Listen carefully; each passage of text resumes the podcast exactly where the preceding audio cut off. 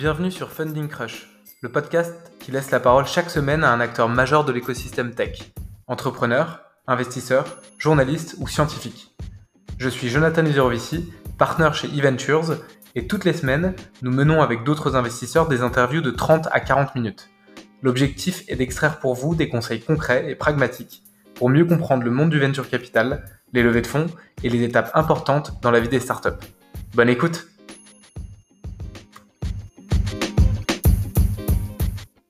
Hello à tous, vous écoutez Funding Crush, je suis avec Firmin Zocchetto, CEO et cofondateur de Payfit. Payfit, c'est un outil de gestion simplifié de la paix à destination des petites et moyennes entreprises. C'est l'un des beaux succès de la French Tech sur les dernières années, avec plus de 4000 clients en France, Allemagne, Espagne, Royaume-Uni et Italie plus de 500 collaborateurs et 90 millions d'euros levés avec euh, les plus beaux fonds européens comme Euraseo, Axel, Otium et Kima, le fonds de Xavier Niel. Salut Firmin. Salut Maxime. Alors Firmin, est-ce que tu peux commencer par euh, bah, rapidement te présenter et, nous expliquer un peu euh, ce que fait Payfit et la mission que vous vous êtes fixée? Oui, bien sûr. Donc, Firmin Zocchetto, CEO et cofondateur de Payfit, une boîte qu'on a montée avec Guilain et Florian en 2015. À l'époque, on était encore à l'école. Payfit, c'est une solution qui permet aux PME européennes de simplifier la gestion des payes et la gestion des RH au sens large. Tout ce qui touche à la gestion des, congés payés, des notes de frais, des processus d'onboarding. La mission qu'on s'est fixée avec Payfit, c'est d'aider euh, les PME à se digitaliser et à faire du travail une source d'épanouissement pour euh, les employés.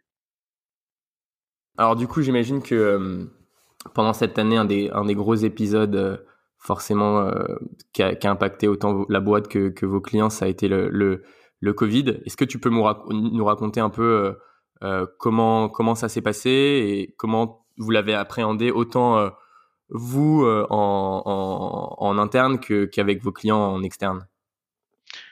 C'est sûr que c'est quelque chose qu'on n'avait pas vraiment anticipé euh, quand on a planifié 2020 euh, en début d'année. Donc bon, ce qui s'est passé, c'est que début mars, on a vite vu que les choses allaient prendre un virage très particulier. une semaine avant l'annonce du confinement, on a décidé de placer tout le monde dans tout le pays en remote pour prendre de l'avance et pas être mis devant le fait accompli. Donc on s'est on s'est préparé. Euh, ça a été une période euh, extrêmement difficile ce premier confinement parce qu'il a fallu euh, déjà soutenir tous les payfitters qui étaient habitués à se voir tous les jours au bureau pour qu'il le lien social, la culture hyper important. Donc a été c'était une épreuve. Il a fallu aussi replanifier notre année parce qu'on s'est vite rendu compte qu'on ne pourrait pas grandir aussi vite que prévu à cause de à cause de ce confinement. Euh, on ne pouvait pas euh, signer autant de nouveaux clients euh, ou sortir autant de nouvelles fonctionnalités. Il a fallu être extrêmement présent pour nos clients. Il y a eu beaucoup, beaucoup, beaucoup d'impact en paye. qu'il a, il a fallu changer notre produit pour se mettre se mettre à jour et prendre en compte les, les nouvelles lois qui sortaient toutes les semaines pour lutter face euh, au, euh, confinement. Donc typiquement euh, des reports de cotisation URSAF, le chômage partiel, tous nos clients dans tous nos pays qui avaient énormément de questions et qui comprenaient difficilement ce qu'il fallait qu'ils fassent, qu'ils ne fassent pas. Donc nos équipes ont été ultra ultra présentes pour soutenir tous nos tous nos clients et les, et les aider.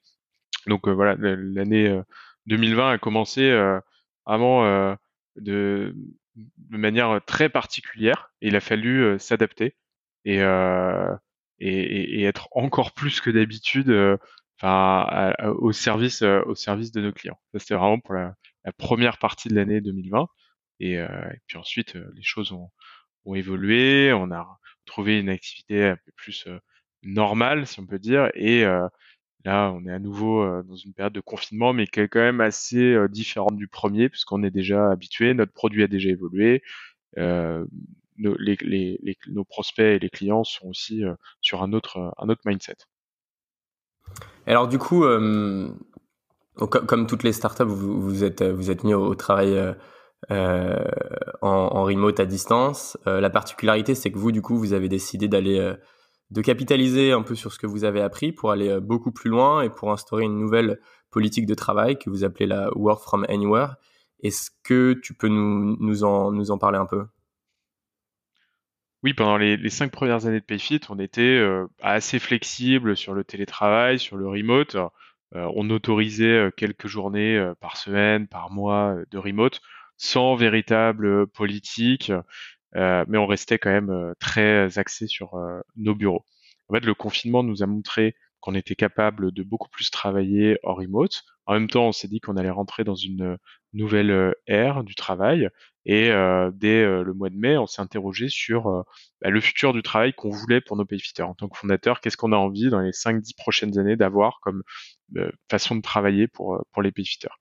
Et mi-juillet, on a communiqué auprès de tous les payfitters sur cette nouvelle politique qu'on voulait mettre en place, donc le WFA, le Work from Anywhere, qui consiste à dire vous pouvez, si vous respectez bien sûr certaines contraintes légales, spatio-temporelles, vous pouvez travailler de n'importe où quand vous le souhaitez, et vous avez la flexibilité bah, de, de, de, voir le bureau comme un endroit parmi un autre pour travailler.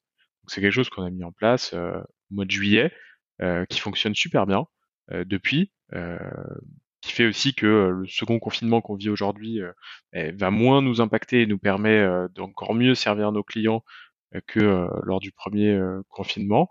Donc voilà, le Work Anywhere, c'est une politique qui, qui n'est ni du full remote, ni du télétravail qui est admis sous certaines conditions par exemple, est-ce que tu, j'ai pu voir que tu pouvais en tant que payfitter euh, euh, aller passer un peu de temps à l'étranger.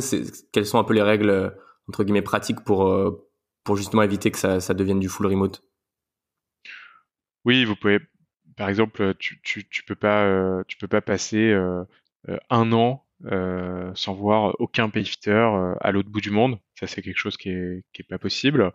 on encourage chaque manager a organisé euh, de temps en temps, euh, dans une période euh, hors Covid, hein, des, des off-site pour que les, les payfitters d'une même équipe puissent se retrouver physiquement et garder du, du lien social. le, la chose importante à retenir avec cette politique du Warframe Universe, c'est que si par exemple tu veux aller au bureau tous les jours, en fait tu peux, euh, dans un contexte où il n'y a pas le Covid, tu peux aller au bureau tous les jours. Si tu as envie d'y aller que euh, trois fois dans le trimestre, tu peux également. C'est vraiment euh, chaque personne en fait sait ce qui est euh, le mieux pour euh, pour pour elle-même en termes de productivité au travail, en termes de besoin de lien social. Nous, on est là pour bah, organiser les choses, mais chaque personne, en fait, on n'impose pas. Chaque personne s'auto s'auto détermine. Et le bureau reste un endroit extrêmement important. C'est d'ailleurs pour ça que bah, dans toutes les villes où on a un bureau bah, euh, ça reste endroit euh, un endroit clé. Mais on force pas les gens à y aller. Et donc du coup, quels sont un peu les les, gains que tu as pu observer euh, avec cette nouvelle culture du travail, peut-être par rapport à la situation dans laquelle vous étiez avant, et, inversement, quels sont un peu les points sur lesquels tu dois faire un peu plus attention et comment tu fais en sorte que à travers peut-être des process que ces points-là soient bien maîtrisés? Oui, le gain euh, évident qu'on a vu euh, depuis euh, quelques semaines, c'est l'adaptabilité en fonction de la situation extérieure. C'est-à-dire que, bon, confinement ou pas confinement, on s'adapte beaucoup plus facilement grâce à cette politique. Donc je pense que ça va être très important dans les prochains trimestres. On va encore avoir pas mal de pas mal de turbulences. Un autre gain évident, c'est que des personnes qui passaient trois heures par jour dans les transports en commun pour venir au travail, trois heures par jour cinq jours, euh, cinq jours dans la semaine parfois, elles peuvent maintenant euh, économiser du temps sur ces transports et passer plutôt sur des, activités de leur choix avec leur famille.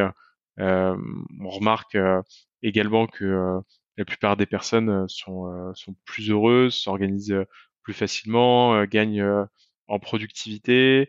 Il y, a, y, a, y, a, beaucoup de, ont, plus plus confiance aussi. Il y a, y a beaucoup de beaucoup de gains euh, à cette euh, à cette nouvelle euh, nouvelle politique. On peut recruter des talents qui sont pas forcément physiquement localisés dans les villes où on a des bureaux. Donc typiquement, on a accès à un, un, un, pool de talents qui est plus large. voilà, un développeur en Bretagne, un sales à Marseille. Ce sont des personnes qu'on ne recrutait pas forcément avant et on avait été en concurrence avec pas mal d'autres boîtes dans le bassin parisien. Donc ça, c'est tous les avantages que, ça nous offre. Euh, les, les, les, choses auxquelles il faut faire attention, euh, c'est déjà savoir que cette politique, bah, elle, évolue tous les mois. C'est-à-dire qu'on a voulu aller vite dans, le, dans, dans, la mise en place de cette politique, mais on a bien insisté auprès de tous les payfitters que cette politique va s'améliorer mois après mois. Donc on apprend en marchant et, et on regarde, on, on l'a fait évoluer au fur et à mesure. Ça c'est très important de, de bien bien saisir ça. Le besoin de lien social reste extrêmement important dans la culture qu'on a créée pour, pour, pour, pour, notre société. Donc on travaille aussi là-dessus. en ce moment, c'est un peu plus compliqué que d'habitude avec le contexte du Covid. On peut pas se réunir physiquement, mais, mais c'est quelque chose qui est, qui est super, super important. Euh, les outils de communication qui sont utilisés, les rituels aussi euh, qui doivent se faire plus à distance, l'aménagement spécifique euh, des futurs bureaux dans lesquels, par exemple, on va déménager à Paris en début d'année prochaine. l'aménagement va être différent dans ce dans ce contexte. Voilà, il y a tout un tas de, de choses qui changent effectivement et auxquelles il faut faire bien attention. Peut-être maintenant sur un, sur un autre sujet, aujourd'hui, tu es, à la tête d'une entreprise qui fait plus de 500 collaborateurs. Donc c'est une entreprise qui est complètement différente par rapport à, par rapport à il y a encore il y a encore 5 ans quand tu as commencé avec tes avec tes cofondateurs. Donc j'imagine que c'est un rôle qui évolue en permanence. Est-ce que tu peux euh, nous nous expliquer un peu euh, comment comment ce rôle-là a évolué de, CEO d'une startup euh, euh, qui est, aujourd'hui maintenant, euh, qui fait énormément plusieurs, aujourd'hui plusieurs centaines de personnes. Est-ce que tu as différentes phases que, que tu vois clairement euh, dans cette évolution Est-ce que tu as peut-être des exemples précis de à quoi ressemble du coup ton, ton, agenda sur ces différentes phases? C'est clair que le, le, mon rôle a évolué de manière linéaire depuis le départ et que à, à 5, j'avais pas du tout le même rôle que on était 30 et maintenant plus de 500. Euh, ça, ça, se fait de manière assez euh, linéaire. Il n'y a pas eu de, grands chocs, je dirais, ces, ces 5-6 euh, dernières années. Mais je dis souvent que sans changer de position, je change de rôle tous les trois mois. Et je crois beaucoup à ça. C'est, il y a des constantes dans le dans le job de CEO, notamment le fait de recruter des gens qui sont toujours meilleur que meilleur que soi euh, pour euh, prendre euh, la responsabilité d'un département, d'un pays, d'une équipe. Ça, c'est extrêmement important. je cherche toujours à m'entourer de personnes qui sont meilleures que moi sur une, une verticale donnée. et après, faire travailler ensemble toutes ces personnes, c'est la chose la plus importante et la plus difficile qui soit. Faire grandir les gens dans leur rôle, faire rentrer de nouveaux talents, euh, prendre les bonnes orientations euh, stratégiques pour la boîte euh, et avoir une vision long terme, par exemple 5 ans, mais en s'assurant de l'excellence opérationnelle au jour le jour et en creusant le sol pour voir si bah, la manière dont on faisait les choses quand on était trois et qu'on faisait tout nous-mêmes bah, est, toujours fidèle à, à, ce qu'il y a aujourd'hui. Euh, c'est et ça en fait euh, sur tous les pays, dans tous les départements, euh, en growth, en finance, en product, en, en, customer service, en France, en Allemagne, en Italie, en Espagne, au Royaume-Uni, c'est euh, c'est le c'est le c'est le quotidien d'un CEO et en fait plus euh, la boîte grandit et plus les challenges deviennent excitants, mais aussi importants. Et donc, plus la boîte grandit, plus le temps passe, plus euh, bah, il faut euh, progresser soi-même pour ne pas euh, se laisser rattraper par la vitesse de la boîte et avoir toujours un, temps d'avance. Donc, grandir au moins aussi vite que la boîte ne grandit, ça c'est clé. Et toujours être bien sûr qu'on s'entoure de personnes qui bah, soit grandissent elles aussi avec la boîte, soit on fait venir euh, des nouveaux talents de l'extérieur qui vont apporter euh, euh, aux personnes qui sont déjà là. Et d'ailleurs, hein, il faut faire les deux. en général, on peut pas faire soit l'un soit l'autre. Il faut vraiment faire vraiment faire les deux. et voilà, il y a, après il y a des, milliards de sujets. Hein, la, manière dont on sert nos clients, l'évolution du produit, la construction de la culture de, l'entreprise, le fait d'avoir des finances saines, la, croissance, le, le, l'expérience utilisateur. C'est euh, un rôle dans lequel vous avez une vision très globale des choses, très très neutre. Tu vois, tu fais pas partie plus d'un pays que d'un autre, d'une équipe plus que que, que d'une autre.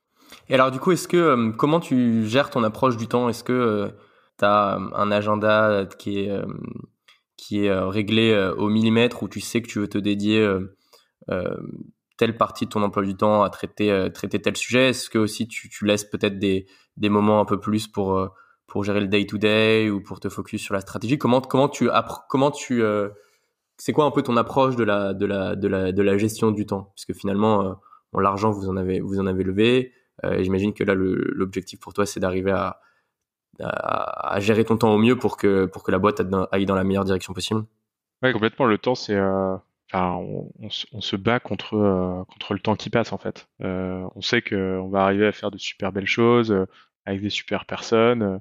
et tu, tu essaies toujours de, de compresser le temps et de faire en trois ans ce que tu aurais dû faire en dix ans. C'est ça, la clé. Donc, bon, bien gérer le temps pour, pour la boîte, ça passe aussi par, comme tu le dis, à juste titre, bien gérer ton temps euh, de manière individuelle. C'est clair que moi, je suis euh, vraiment un, gardien du temple avec mon agenda. Euh, je fais extrêmement, extrêmement attention. Je me pose beaucoup de questions là-dessus. J'alterne hein, au sein d'une même journée, d'une même semaine. je fais grand écart entre des sujets hyper opérationnels, des urgences à gérer, en plein de domaines, et, en même temps des réflexions. je prends un peu plus de hauteur et je me demande ce qu'on a envie de construire euh, pour les 5, 10, 15 prochaines années et euh, ce qui nous manque euh, pour y arriver, ce qu'il va falloir mettre en place pour y arriver. Donc ça, c'est déjà c'est une constante, hein, je pense, pour tous les CEO, c'est de faire le grand écart entre entre entre entre entre ces, ces, ces, ces sujets à une heure, à une semaine, à, au trimestre ou, à dix ans. au sein d'une même journée, en fait, tu peux prendre différents points de vue, ce qui est ce qui est ce qui peut être assez déstabilisant, mais ce qui est, euh, enfin pour moi aussi hyper challengeant et excitant, que j'aime euh, que j'aime beaucoup. Euh, quelque chose aussi que je, je fais régulièrement, c'est euh, prendre du recul sur ben, le temps que tu passes avec les différentes personnes dans ta boîte et sur les différents sujets pour bien voir, bien bien comparer ce que tu penses que tu devrais faire, ton objectif, et ce que tu fais réellement. Et s'il y a des différences, en fait, euh, les corriger, te donner des objectifs là-dessus. Parce que parfois, en fait, tu passes euh, trop de temps euh, sur certains sujets, pas assez sur d'autres, et, ça, ça peut être catastrophique. Donc ça, c'est quelque chose que j'aime bien faire de manière, de manière assez régulière, me poser, me dire, ok, quelle, quelle, quelle est la location réelle de mon temps, qu'est-ce que je veux en faire, euh, est-ce que est-ce que c'est aligné avec les objectifs que je me fixe sur sur ce trimestre par exemple? Je pense que c'est quelque chose de très très précieux. Ouais, complètement complètement traquer son temps et comprendre un peu si ça correspond à ce que à ce que tu souhaites faire. Super intéressant. Et hum, peut-être une, question sur hum, toujours sur l'évolution. Est-ce que toi tu utilises des, des coachs personnels sur certains domaines pour pour progresser? On entend beaucoup parler du, du, coaching et c'est quelque chose qui, je pense, se démocratise beaucoup aujourd'hui. Est-ce que toi, tu en utilises et sur, sur quel domaine? Tout à fait. Je crois beaucoup euh, au coaching, à l'accompagnement. Euh, depuis, euh, dire deux, trois ans, on a fait appel euh, pour la boîte, pour nos managers, notre équipe de leadership à, différents coachs. Ça peut être euh, Solar Management, euh, par exemple, euh, Stéphane Michel qui vient faire un coaching à tous les managers de la boîte suivant la méthode ProcessCom pour que chacun en fait devienne un meilleur manager et avoir les, outils clés en fait pour progresser bah, dans sa vie pro comme perso sur la compréhension des autres. Ça c'est extrêmement utile. ça peut être des coachs un peu plus particuliers qui nous accompagnent sur un trimestre, un an. je bosse, je bosse avec Adrien Falcon par exemple depuis un peu plus un peu plus d'un an et ça fait des années qu'on se connaît et c'est c'est quelqu'un qui m'apporte qui m'apporte beaucoup. Ça, fait un, un, un regard en fait extérieur à la boîte, neutre. C'est hyper hyper utile. Je, je pense que ça dépend des ça dépend des personnes, mais chacun a des choses différentes à développer. Faut pas se faut pas se forcer, mais faut pas se dire non plus qu'on y arrivera forcément tout seul et que et, et, tout ce qui est tout ce qui est bon à prendre en fait pour pour progresser, il faut le il faut le faire. Et ça vient avec le temps hein, de se de se connaître et et mais, mais c'est clair que l'apport des l'apport des des des coachs euh, sur n'importe quel sujet peut être très bénéfique. Ça peut être vraiment très général. Comment être meilleur dans son rôle trimestre après trimestre euh, comme euh, ça peut être euh, plus plus spécifique, devenir un meilleur manager avoir les bons outils, s'améliorer en une journée sur la prise de parole en public. Ça, peut être ce, ce, genre de sujets qui, qui sont intéressants de, de travailler. Alors vous, vous avez beaucoup d'investisseurs. Euh, je crois je crois qu'il y en a. Si on devait en citer un, il y en a un qui a qui a joué un rôle assez particulier dans, dans l'histoire de Payfit, euh, notamment parce que euh, bah, il a cru euh, en vous assez tôt. C'est Jean de la Roche-Brochard qui est investisseur chez Kima. Kima, qui on le rappelle, est le, le fonds de Xavier Niel. Est-ce que tu peux nous parler un peu de vos relations, de, de ce qu'il a pu t'apporter? Et comment, comment cette relation elle a évolué depuis, les, depuis les débuts de Kima? Oui, Jean, c'est quelqu'un qu'on a rencontré il y a cinq ans et demi, à l'époque où il était encore chez The Family. Euh, qui a tout de suite cru euh, en nous et surtout dans le langage euh, qu'on était en train de développer à l'époque, hein, le, le, le, Jetlang, qui permettait en fait de coder la paix française et les conventions collectives et de proposer à nos futurs clients un an avant le premier client une interface super intuitive à utiliser pour faire de la paye. Donc c'est clair que Jean, il a ce, talent de déceler les, les bons projets. Euh, il, fait parfois aussi en sorte euh, que la, sa prophétie euh, s'auto-réalise et, euh, c'est quelqu'un qui a été notre premier investisseur en septembre 2015. Euh, a été le premier investissement réalisé par par Jean chez Kima, donc notre premier investisseur, quelqu'un qui était vraiment à l'époque un, un, mentor, qui est devenu une personne dont dont je suis assez proche, qui a un super euh, franc-parler, qui se met vraiment à la place euh, des entrepreneurs euh, et qui bah, ne souhaite que le bien de la boîte et qui est en ce sens extrêmement aligné avec ce que nous on veut en tant que fondateur.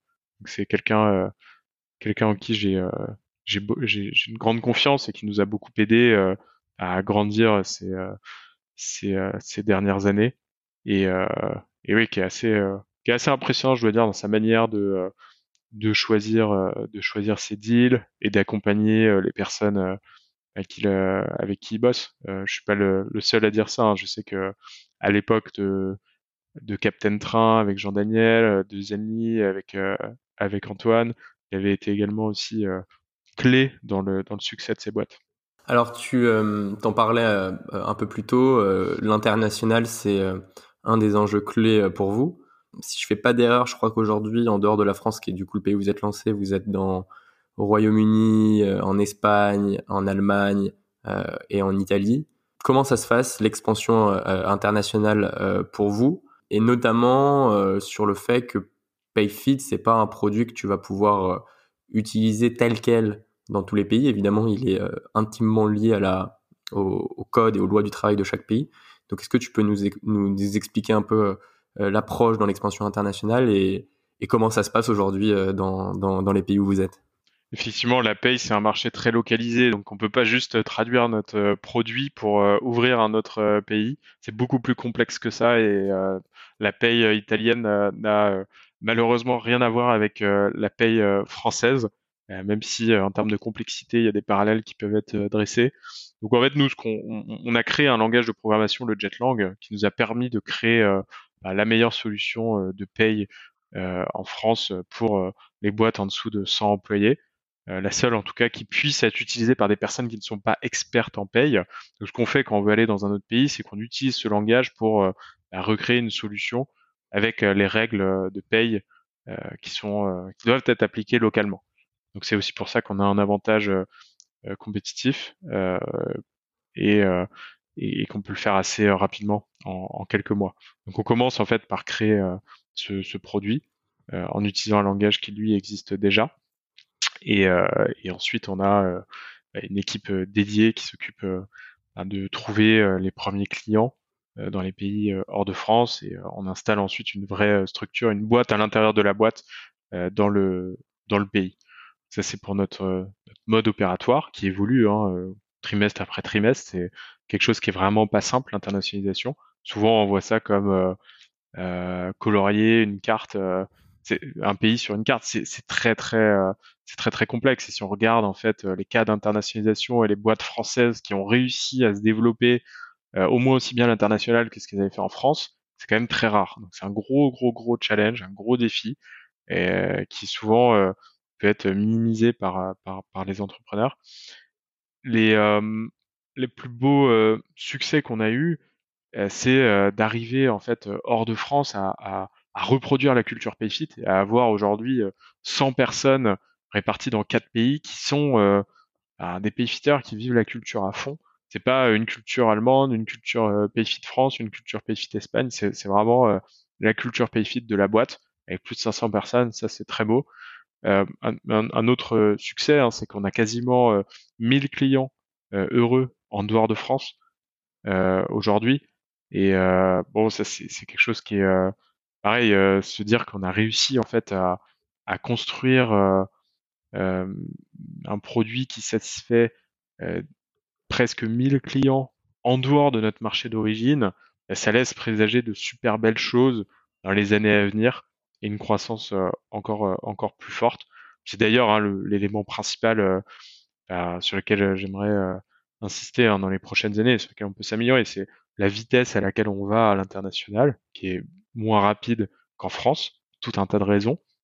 Ça peut être le, marché, le price point d'une fiche de paye au Royaume-Uni, les différences culturelles, la facilité à trouver des super talents, la solidité de la marque, tout un tas de raisons. Mais c'est ça le, défi principal, c'est d'arriver en fait à, accélérer sur chacun des, pays dans lesquels on est et dans lesquels on, sert déjà des, centaines de clients. Et, à ce sujet, comment, euh, tu organises les équipes à l'international? Qu'est-ce qui, tu parlais du coup que vous avez, euh, autant de bureaux qu'il y a de, pays, mais vous, conservez cette culture forte. Comment, comment, ça, c'est organisé? Quels sont les rôles euh, qui, qui sont assignés aux, équipes sur place? Et comment, elles, échangent entre elles? Et elles échangent avec les bureaux de Paris euh, en termes peut-être, je sais pas, de produits, de sales? Comment ça se passe? On a une approche euh, locale globale euh, selon une matrice. Je sais que chaque boîte fonctionne de manière assez différente. On a trouvé un modèle qui fonctionne bien depuis plusieurs années. en fait, on donne beaucoup d'ownership aux différents pays, la France comprise. donc, il y a un country manager qui est la personne qui dirige le pays et ensuite, il y a euh, un département euh, product, un département customer service, un département euh, growth, avec sales et marketing, un département people, un département finance. Et, et, en fait, on, fait en sorte que chaque pays puisse fonctionner de manière autonome avec ces personnes qui sont en, local.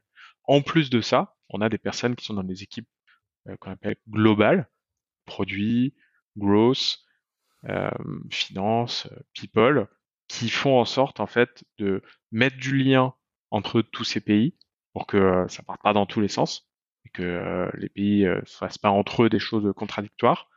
Et en plus, ces pays permettent d'accélérer ce que chaque pays aurait fait de manière individuelle, en faisant par exemple des développements produits qui peuvent être pour le coup non localisés, comme des fonctionnalités SIRH, en travaillant sur une trame de BP commune, en mettant en place pas mal de choses concernant par exemple une politique de work from anywhere, ce genre de choses. Donc voilà, on est vraiment organisé selon cette, cette matrice locale globale, mais on considère vraiment que un pays, donc une boîte à l'intérieur de la boîte, peut se développer plus rapidement possible, euh, en toute autonomie, même s'il y a des équipes globales qui vont être là pour faire en sorte que ça accélère, pour faire en sorte aussi que euh, bah, PayFit ne soit pas une succession, euh, une somme de pays euh, indépendants, mais qu'il y ait du lien entre ces pays.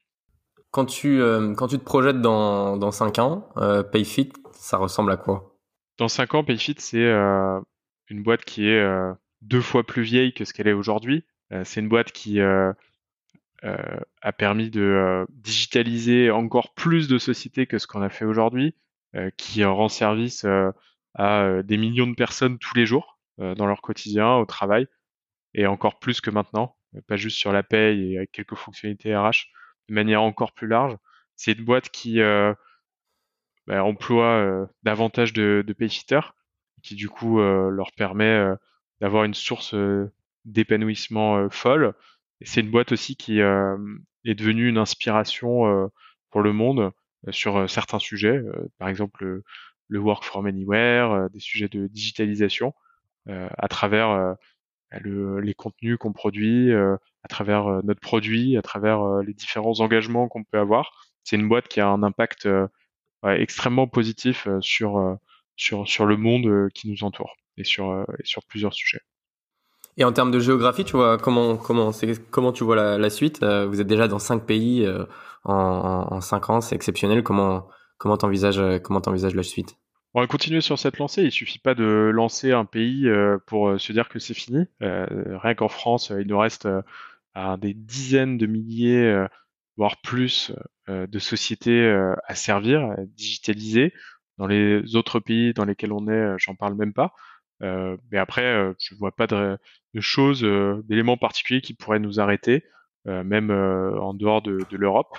Donc bon, on prendra les challenges les uns après les autres, mais c'est clair que l'expansion géographique fait partie des axes sur lesquels on a envie de travailler, de la même manière que notre diversification produit pour proposer toujours plus de services qui permettent aux TPE et PME de se digitaliser, parce qu'aujourd'hui, on parle beaucoup de digitalisation pour pour les grandes boîtes, pour les boîtes moyennes, mais la digitalisation TPE PME va encore prendre 10 ans, 20 ans, on en est encore loin, et nous on a envie d'être un, acteur clé sur ce sujet et, et d'être un accélérateur pour ces petites boîtes, pour leur permettre d'avoir les, mêmes moyens que, les, plus grosses boîtes.